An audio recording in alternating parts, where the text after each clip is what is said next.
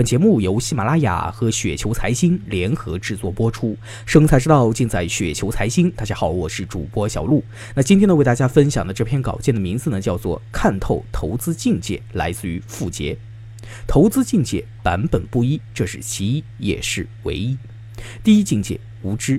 不懂技术分析，不懂财务分析，不懂业务分析，不懂竞争分析，不懂估值分析，不懂行为学，不懂统计学，不懂编程，啥都不懂，跟风听内幕，投机，把投资股市称之为炒股，默认其为赌场，谁的消息灵通，谁就胜利。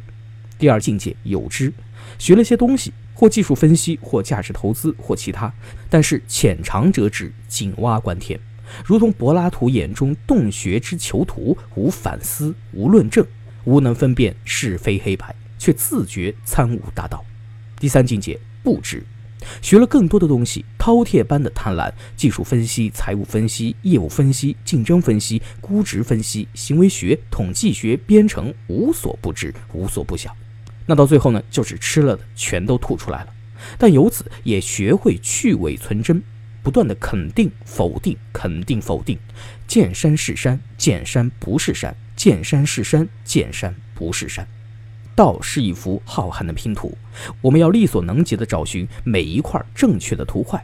那拼的过程呢，便是试错的过程，不断地找到错的，不断地拼错，又不断地更替，不断找到对的，不断地将其拼得更加的完整。那道呢，意味着全知全能，遥不可及。原本人类呢，并无可能找着所有的拼图，但我们却可以凭借已知的拼图呢，感知越来越清晰的局部与全貌。当你不断的感知越来越清晰的局部和全貌呢，你便会越来越不在意每一块拼图上的孤项，那些没找到的部分呢，也越来越不重要了。